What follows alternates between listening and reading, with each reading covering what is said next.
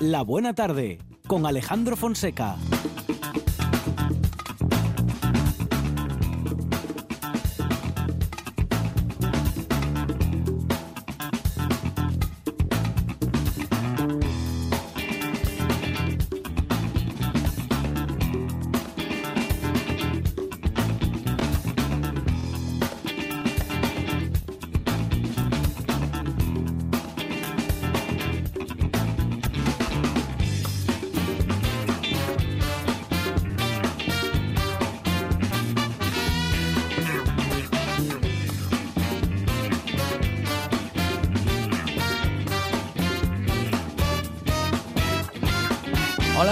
Buenas tardes. Son las 4 y 7 minutos de la tarde y esta es la radio del Principado de Asturias.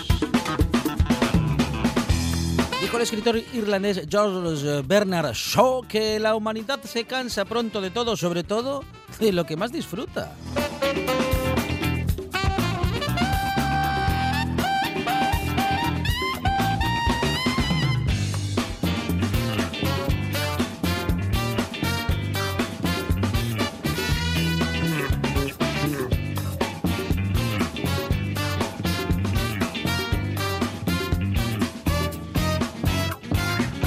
No se cansa de nada y disfruta porque sabe también que los oyentes de la buena tarde no se cansan de lo bueno en la producción. Sandra González.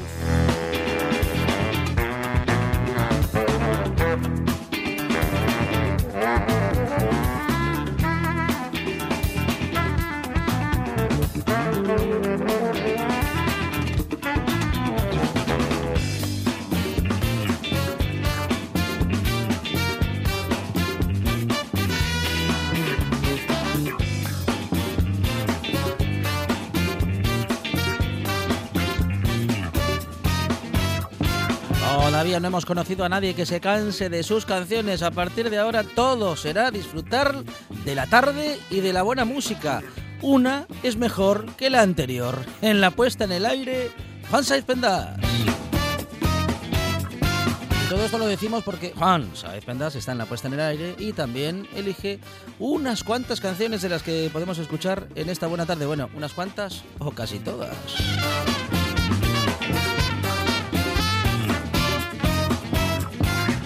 Es la buena tarde y hasta las 8 dice así.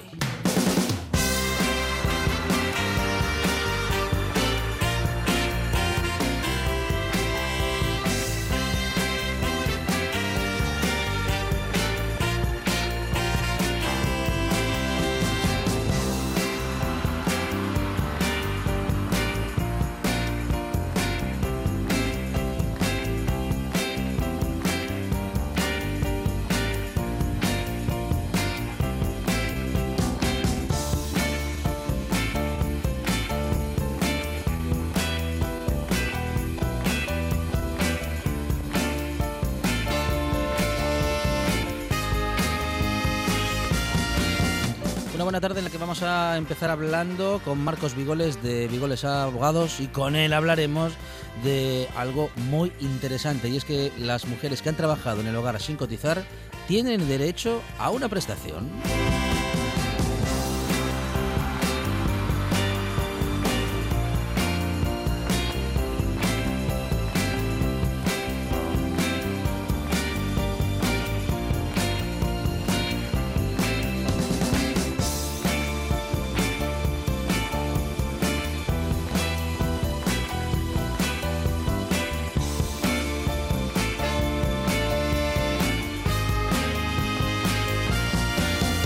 Con el astrofísico Joaquín González Nuevo y con él vamos a hablar de una técnica que fue abandonada hace unos 20 años por su falta de precisión, pero que las nuevas tecnologías han actualizado y ahora nos permiten conocer las galaxias eh, más allá de la nuestra de un modo mucho más eficiente.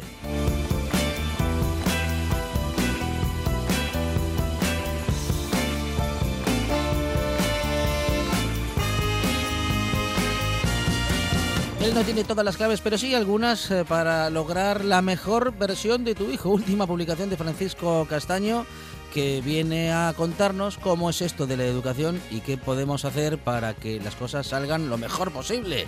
También hablaremos de literatura con Carlota Suárez y también lo haremos con Pedro Menéndez. Carlota, que es escritor, y Pedro Menéndez, que también lo es, eh, vienen cargaditos de excusas literarias para pasar unos buenos minutos de radio literariamente hablando. También hablaremos de tecnología con Dani Gallo y tendremos hoy solamente tres horas de programa porque luego tenemos fútbol. Juega el Sporting con el Girona en esta buena tarde que tiene radio, ya lo sabe, radio, digo radio, eh, vamos que no es fútbol, entre las 4 y las 7 de la tarde. Y a partir de ahí la radio sigue con el fútbol. Esto es la buena tarde y hasta las 7. No para.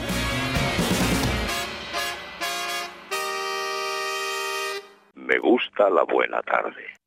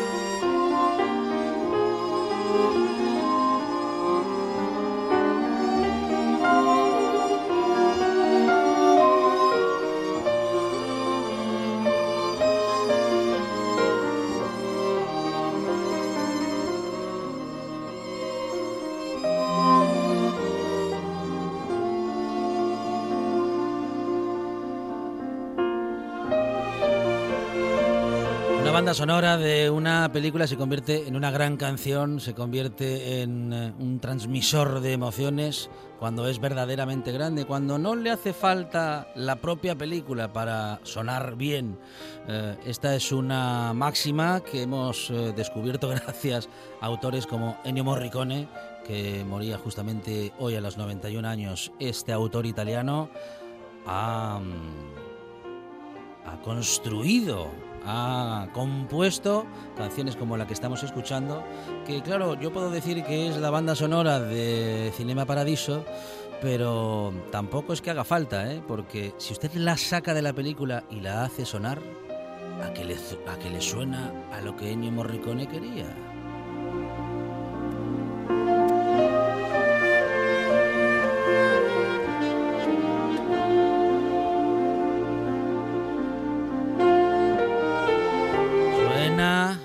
Cosas perdidas, suena a nostalgia, suena a tristeza contenida, suena a infancia, suena a los años pasados.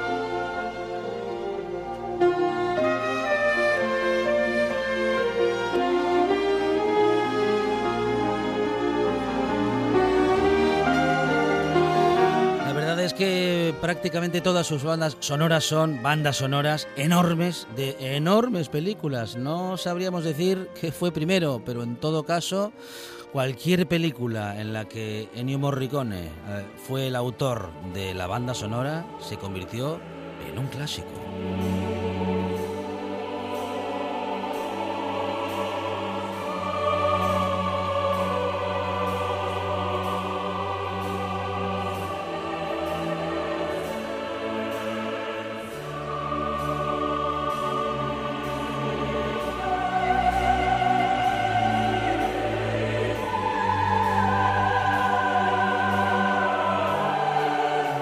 Eso, la búsqueda de la trascendencia es el tema más inefable eh, para la música y lo que prácticamente todos quieren lograr y de todas las músicas posibles, Ennio Morricone lo ha logrado también con esta banda sonora de La Misión, un proyecto muy ambicioso que puso a Morricone a las órdenes de la Orquesta Sinfónica de Londres.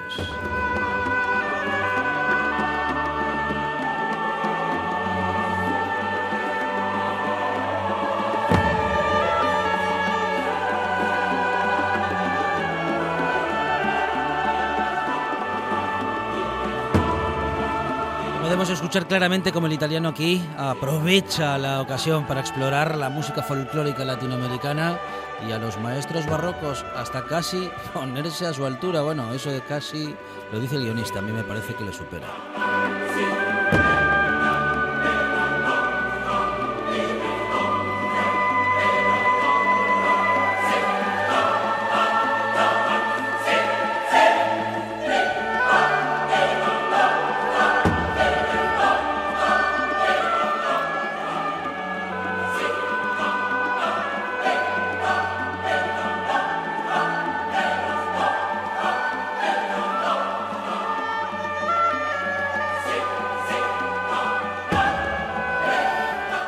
Película dura con escenas realmente inolvidables que, en fin, que la banda sonora de Ennio Morricone hace que el dolor sea más soportable.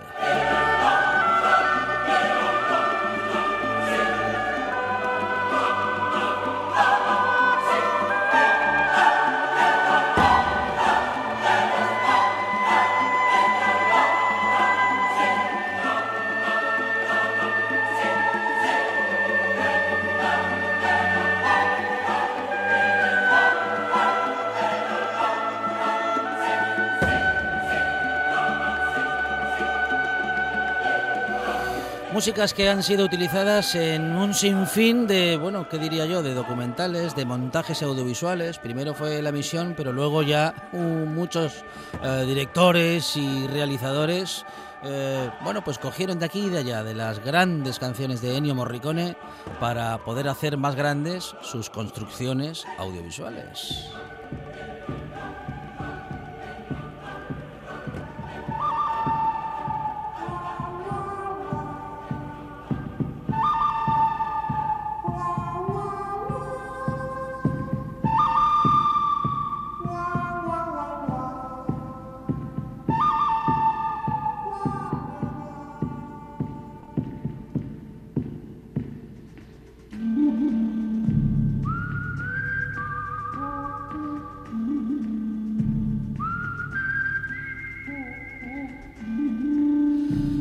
Contaba Ennio Morricone que lo primero que hacía con sus eh, melodías principales era silbarlas. En esta me parece que lo del silbido le valió incluso para el estribillo de la canción.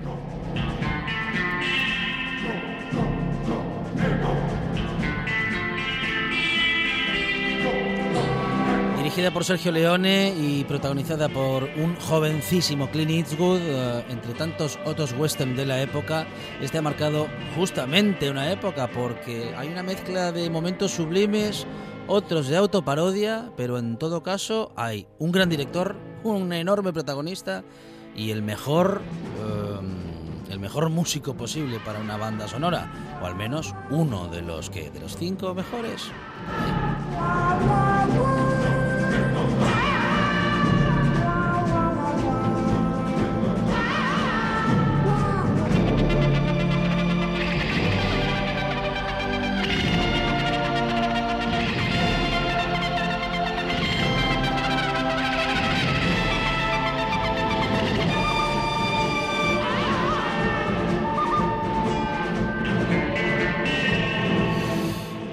Marcando una época también en lo que a bandas sonoras de películas del oeste se refiere. A partir de aquí, todos se quisieron parecer a él.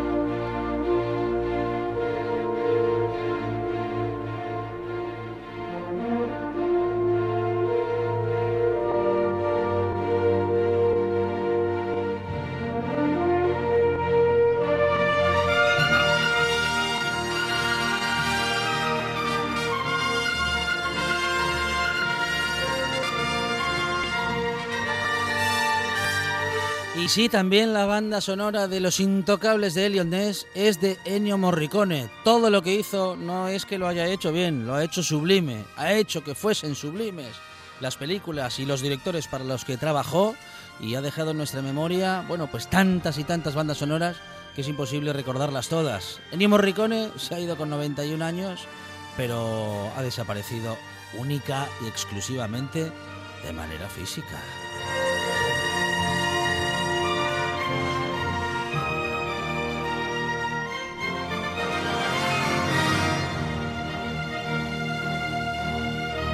Ya lo sabe, ¿eh? son todas grandes películas. Si no ha tomado nota, ah, bueno, tendría que haber prestado atención. ¿eh? El bueno, el malo y el feo, Los Intocables de Elion Ness, Cinema Paradiso, ah, La Misión, todas enormes películas con la banda sonora del inigualable Ennio Morricone.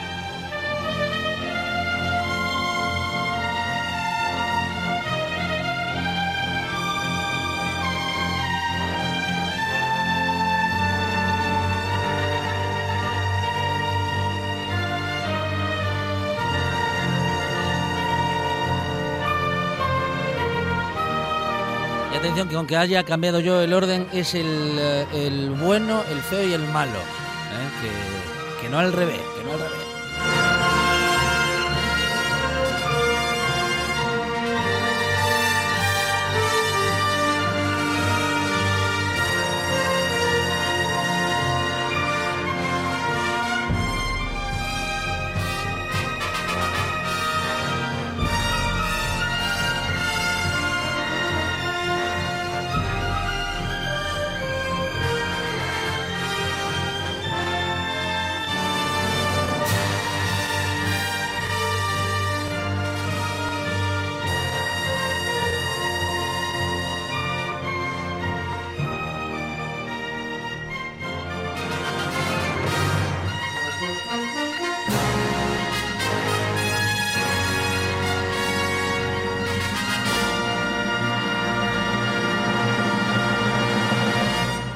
Escucha la buena tarde en RPA.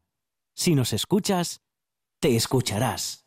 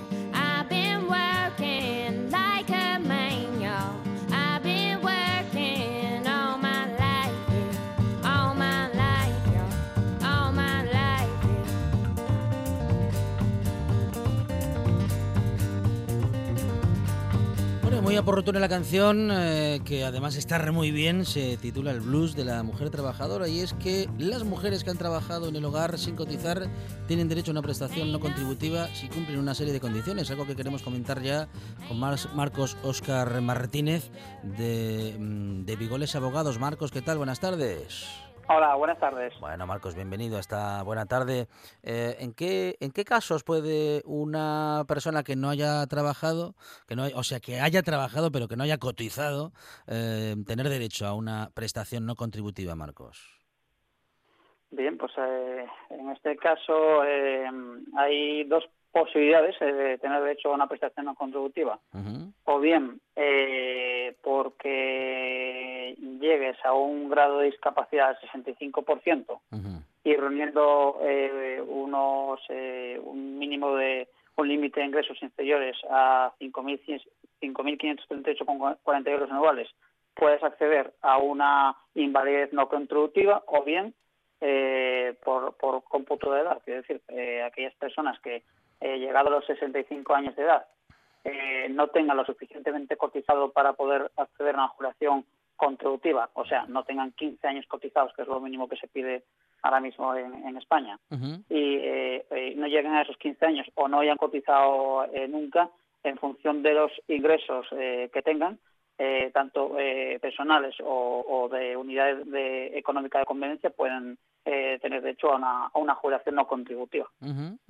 ¿Qué diferencia hay entre una contributiva y una no contributiva, Marcos? La diferencia es muy sencilla. La diferencia es que en la contributiva te piden un periodo de carencia para poder llegar a, cobrar esa prestación, como hace un segundo dice, pues el periodo de carencia que te piden aquí en, las prestaciones eh, contributivas en jubilación sean 15 años cotizados eh, y actualmente te piden un, rango de edad de 65 años y 10 meses y, eh, y esos mínimos esos mínimos eh, mínimo de 15 años cotizados. Y al menos dos años dos años de, tienen que ser inmediatamente anteriores al en un periodo de 15 años para atrás desde cuando cuando te quieras jubilar.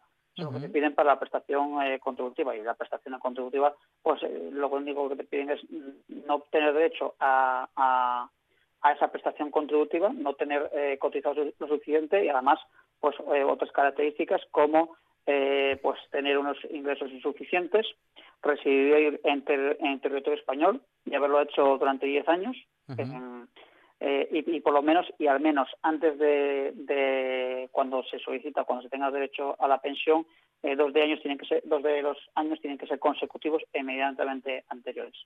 Bueno, bueno, bueno.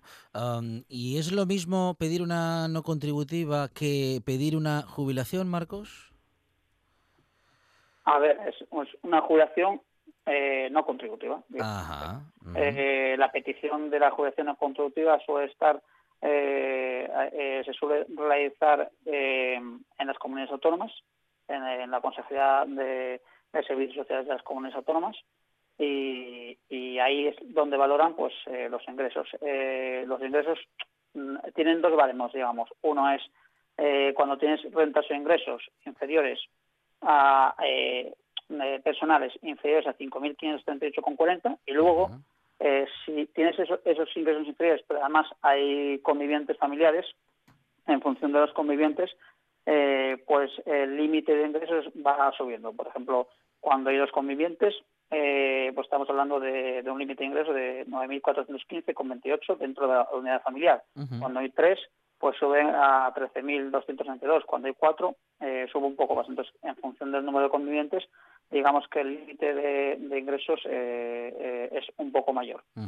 claro, porque en la medida en la que hay más, em, bueno, más gente en casa, digamos, eh, más gente en ese domicilio, se hace mm, necesario, bueno, pues un ingreso mayor para poder subsistir.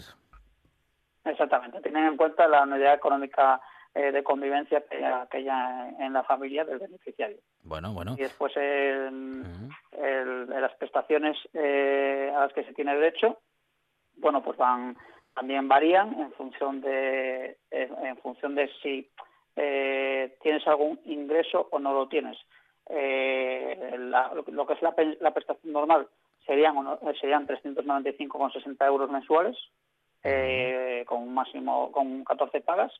Y eh, en función de si tienes algún tipo de, ingreso, eh, pues eh, la mínima prestación que se tendrían se, se pagaría sería de 98,90 euros mensuales con 14 pagas también que varía un poco la cuantía en función de en función de si tienes algo en ingreso o no lo tienes.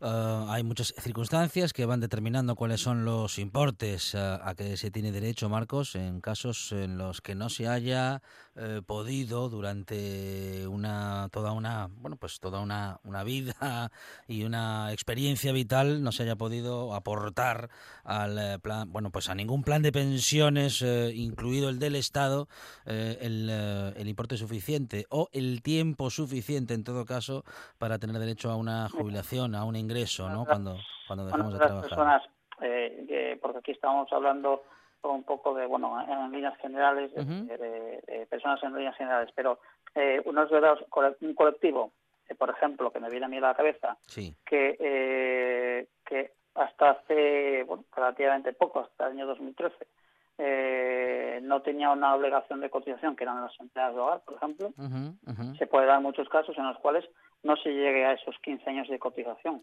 porque hasta ese momento, eh, digamos que las cotizaciones, la cotización era voluntaria y sabemos todos perfectamente en España que había muchas empleadas a hogar que no que no cotizaban por que no cotizaban hasta entonces ni, cotizaron y, aunque hubiesen trabajado muchos años hay personas que trabajaron 30 años como empleada hogar y solamente cotizaron 5, 6 o 7 hasta la edad que tendrían que jubilarse por la sencilla razón de que hasta ese, esa fecha pues no era no era obligatorio. Entonces, ¿en qué se encuentran? Se encuentran en que eh, a una jubilación contributiva no llegan, ¿eh? aunque me parece injusto porque pueden demostrar que estuvieron trabajando muchos más años, por lo tanto ahí me parece injusto y tendrían que hacer algún tipo de medida para, para compensarlo, digamos.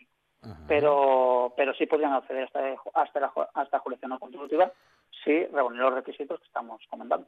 Y esta injusticia que comentas, con, bueno, estamos de acuerdo con ese concepto. Eh, de momento no hay previsión de, vamos a decir, que de establecer los elementos legislativos para que una persona que haya estado trabajando 35 años o 30 y que no haya cotizado porque hasta ahora la ley no, no obligaba a quien le contrataba o empleaba eh, para labores domésticas, bueno, pues hacerlo, ¿no? Es decir, tenerle dado de alta, como solemos decir, en la seguridad social. Eh, esto ha cambiado hace algunos años, pero y, y, si hubiese un modo de demostrar que ha estado, bueno, pues eso, trabajando durante todos esos años en esa en esas funciones. Bueno, al, como, como, como expliqué, como antiguamente, sí.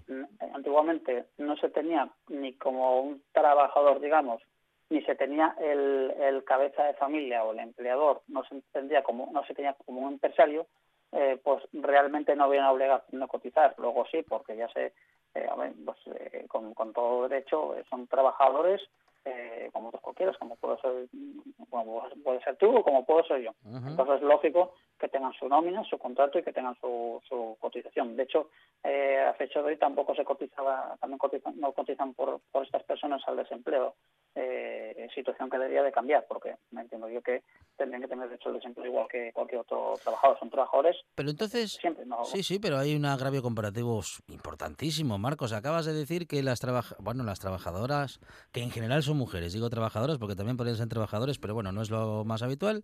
Las trabajadoras del hogar mmm, pueden, no, pueden, no, tienen que ser dadas de alta o ya por ley, uh, pero no tienen derecho a paro. Impresionante. No tiene derecho a uh -huh. que habilitaron ahora de, de, durante el COVID, uh -huh. eh, sí que habilitaron la posibilidad de cobrar una, un subsidio, uh -huh. ¿vale? Sí. Eh, pero no cotizan a, al desempleo. Por lo tanto, al no cotizar al desempleo, pues no se tiene derecho al paro. Uf, mucho que avanzar tenemos en algunas cuestiones sociales. Um, ¿Cuáles son las condiciones en este momento para acceder a una jubilación, digamos que de manera íntegra? ¿Cuál es el mínimo de años a cotizar? ¿En qué condiciones? Y, uh, el bueno, mínimo de años sigue siendo 15 años. Eso no ha cambiado con las últimas reformas. Eso es el mínimo. 15 años cotizados. Eh, tienes derecho a una jubilación, redumiendo pues eh, que ahora mismo tengas eh, 65 años y 10 meses de, de, de edad, porque bueno, la, la edad eh, eh, va, como sabemos todos, va eh, subiendo en función de, de la última reforma laboral uh -huh. hasta los 67 años de edad. Va a llegar un momento que el, eh, un año se va se van a pedir 15 años mínimo y 67 años de edad, para entendernos. Uh -huh. sí, y sí, eh, sí. ver ahora mismo eh, con 65 años y 10 meses, no menos de 37 años cotizados, y un mínimo de 15, que son los mínimos, el mínimo que te, que te exige la legislación, uh -huh. puedes hacer una jubilación contributiva. Uh -huh, uh -huh.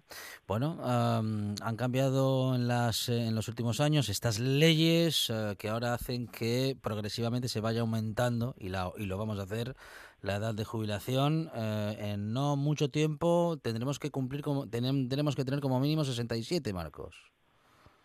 Exactamente, va a llegar a un cuando se complemente la escala la escala de edad llegará un, un en el año 2027 uh -huh. pues eh, tendrás que tener 67 años de edad y 35 años cotizados ¿el qué? y además 35 años cotizados exacto Uh -huh, uh -huh.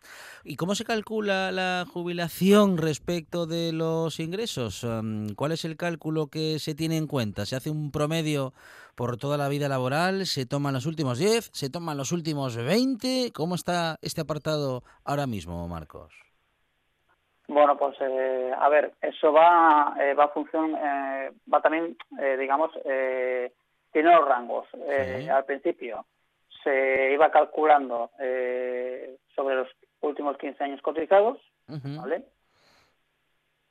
Y, a, y, actualmente se tiene se, se coge la media de los últimos 20 años cotizados y va a ir subiendo hasta llegar a los 25 años cotizados. Quiero decir, eh, va el cálculo va a ser la media de los últimos 25 años que tengas de cotización. Se suman ah. todas las cotizaciones, se dividirán eh, se dividirán entre entre los días los meses cotizados eh, y los meses digamos de extra y el resultado al resultado se le aplicará una se aplicará el 100% o se le aplicará una reducción en función de si accedes a la jubilación anticipadamente o, accedes a la jubilación ordinariamente.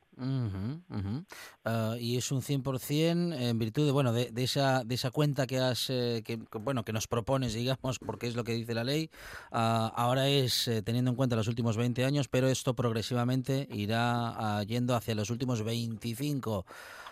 eso hace, en principio, podría hacer, Marcos, que algunas jubilaciones desciendan. Ah, lo digo pensando en que, en general, la vida laboral de las personas, mm, bueno, va progresando eh, em, con los años, ¿no?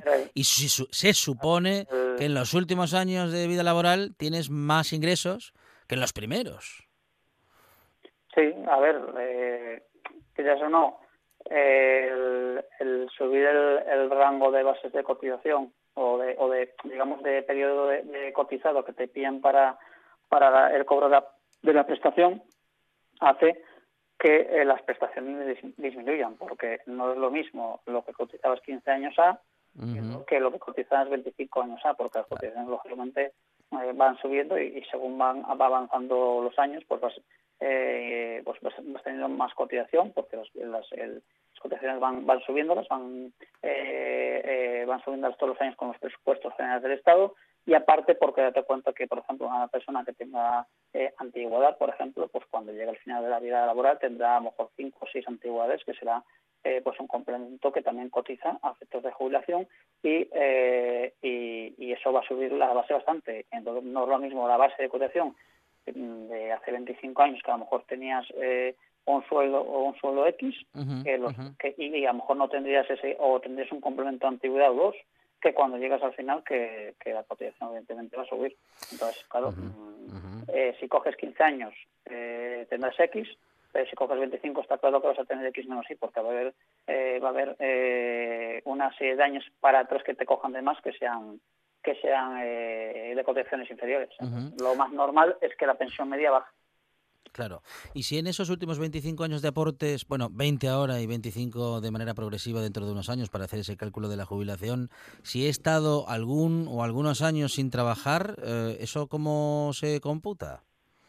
¿O cómo se calcula?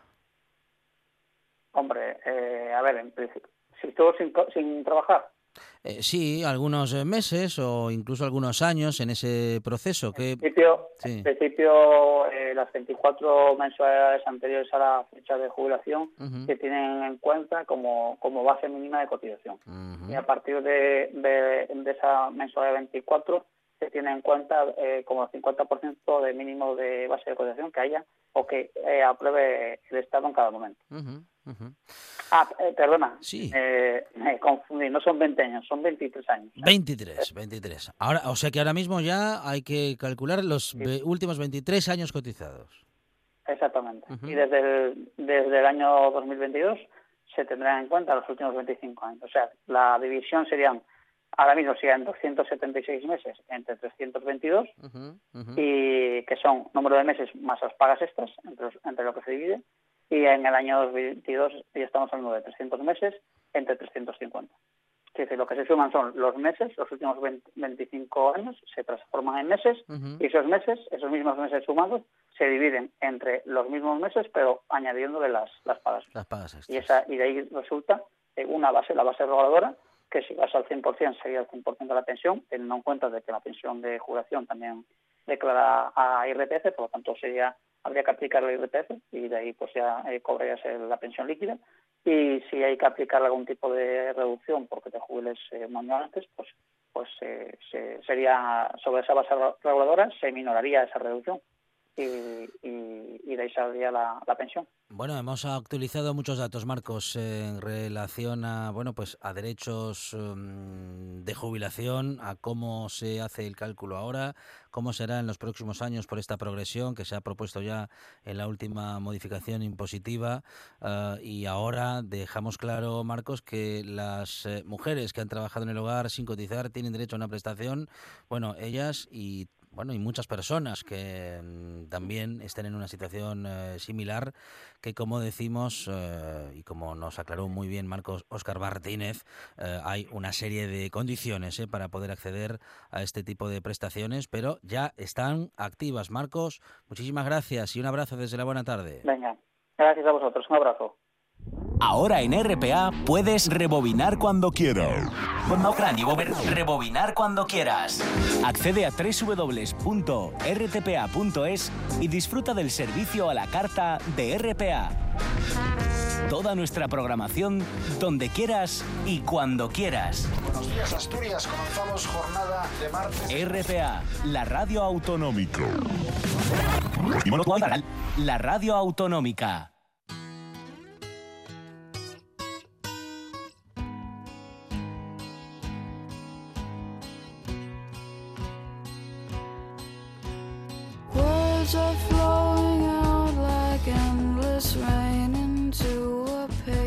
Cup.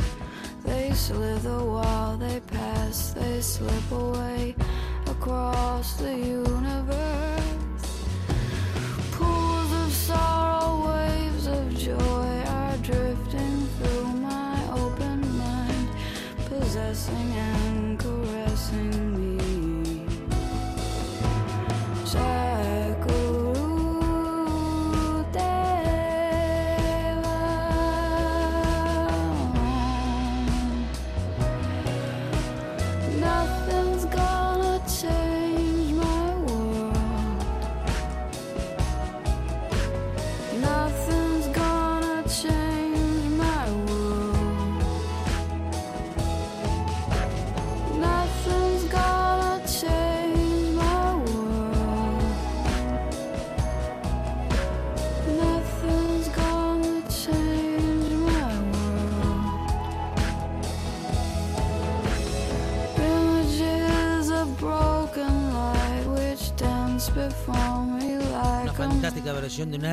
hermosísima canción de los Beatles que estamos escuchando en esta buena tarde justito antes de hablar del cosmos.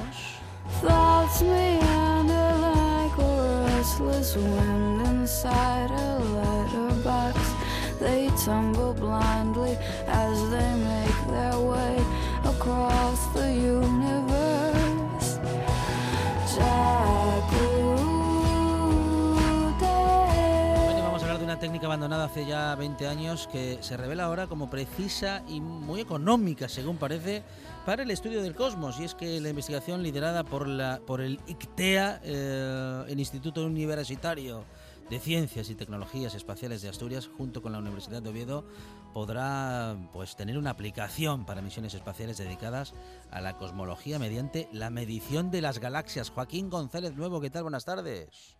Hola, buenas tardes. Te ha costado, ¿eh? Es complicado de decir de, de carrerilla. Lo, de, lo del ICTEA y el Instituto Universitario, ¿todo eso dices? Sí, sí, sí. Es un poco, un, poco, un poco largo, pero bueno, nos viene a explicar un poquito cómo todo lo que se hace ¿no? en, el en ese Instituto Universitario, Joaquín.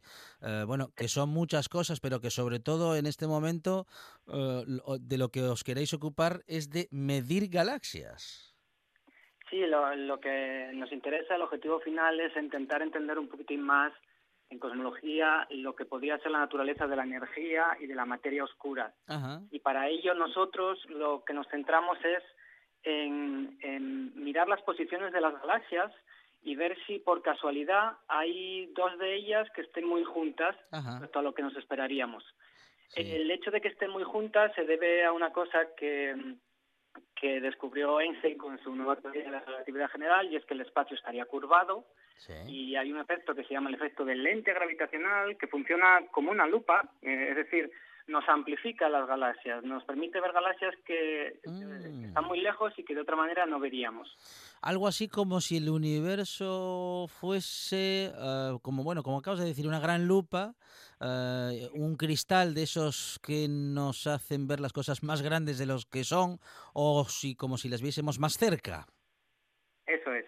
Las galaxias que están a mitad de camino eh, sobre todo las que están agrupadas, los que forman lo que se llaman los cúmulos de galaxias, ahí, hay mucha masa y lo que nos hacen nos funcionan de lupa para ver mejor galaxias que están mucho más lejos.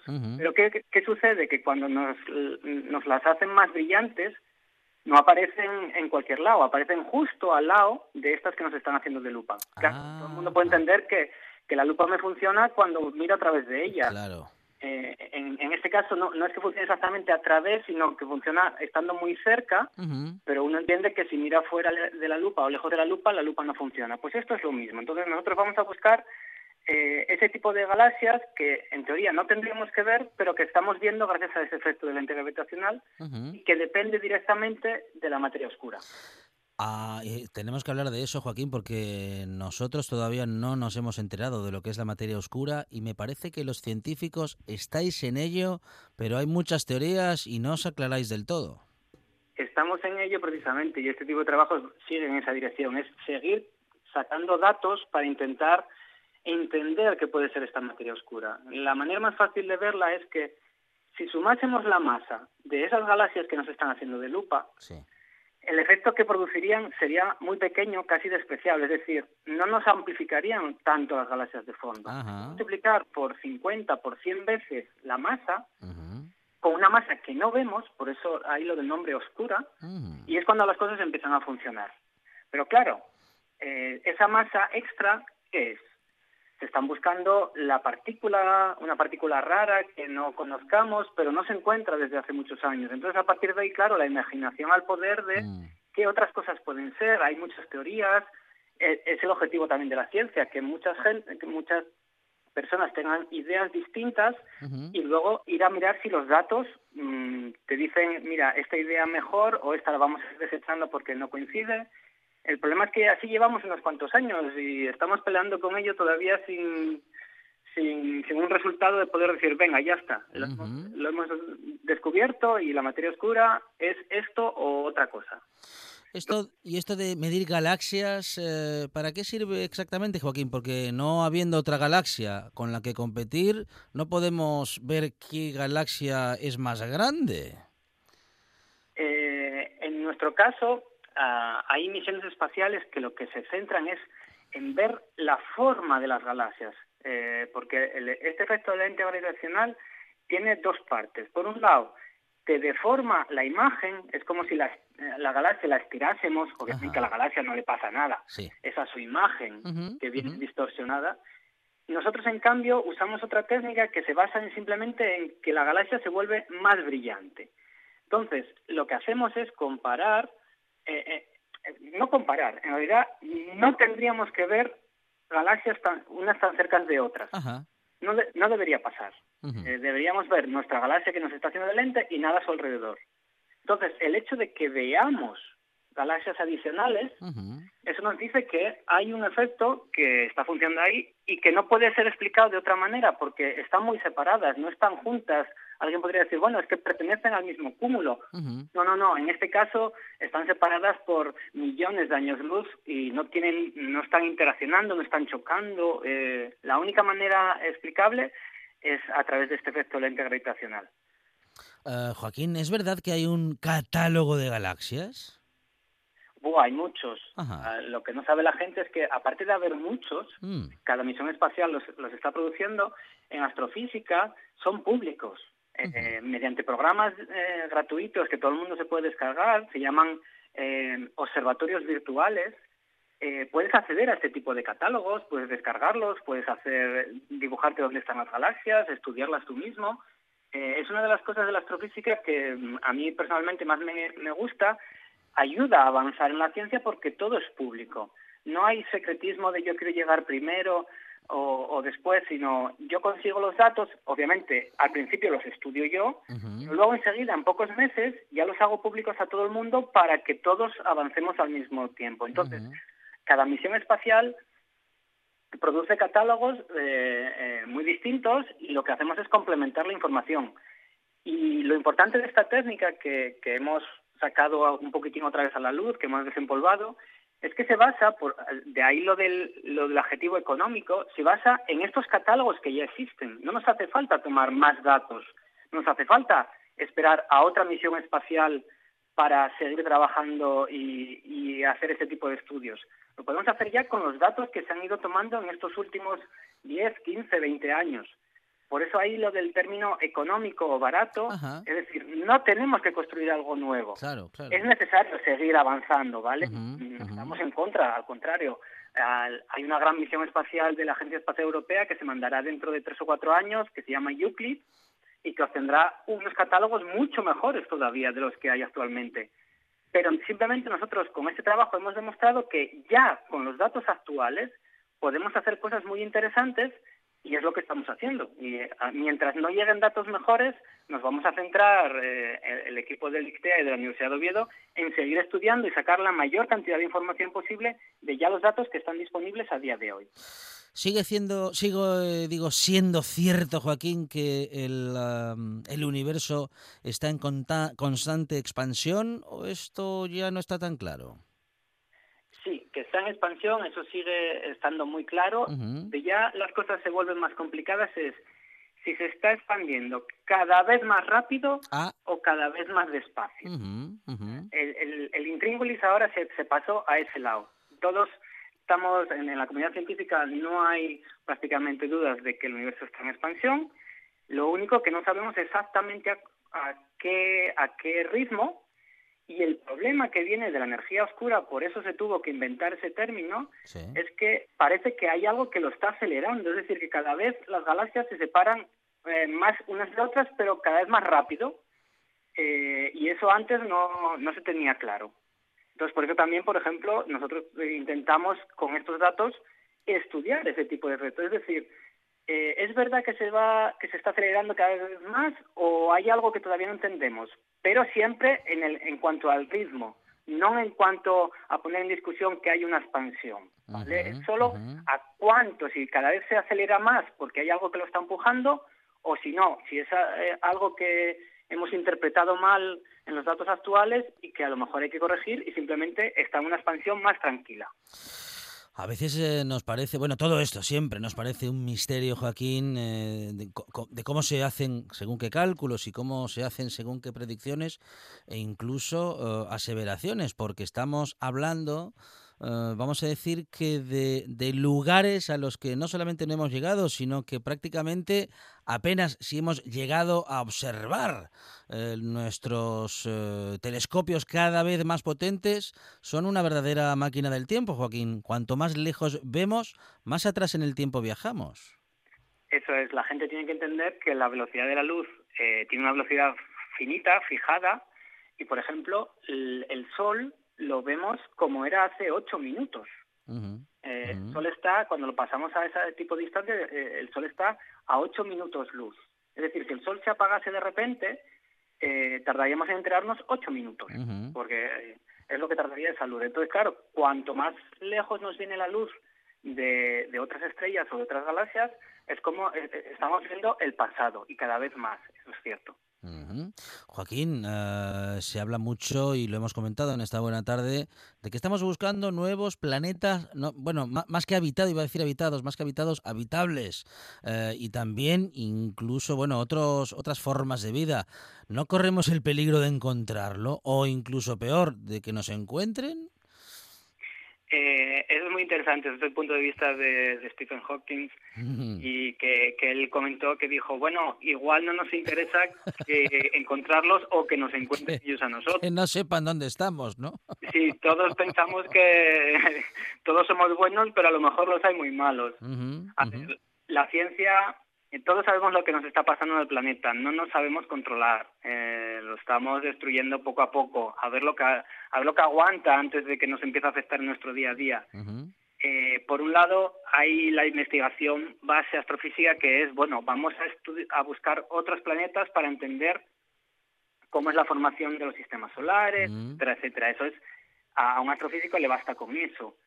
que sepamos que hace 10 años no sabíamos si había planetas fuera del sistema solar. Es una cosa muy reciente. De, ahora ya sabemos que existen miles de ellos, pero, pero claro, es una cosa muy reciente que a veces la gente no, no, se da cuenta de cuánto está avanzando eh, este campo en la actualidad. Pero luego hay la parte más, si queremos, más de la humanidad, más eh, que nos interesa por si acaso, y es qué pasa si algún día tenemos que abandonar la Tierra, como en muchas películas de ciencia ficción, y tenemos que ir a, otro lugar a vivir. Nos interesa conocer dónde están esos planetas que son posiblemente habitables. Claro, ¿cuál es el problema?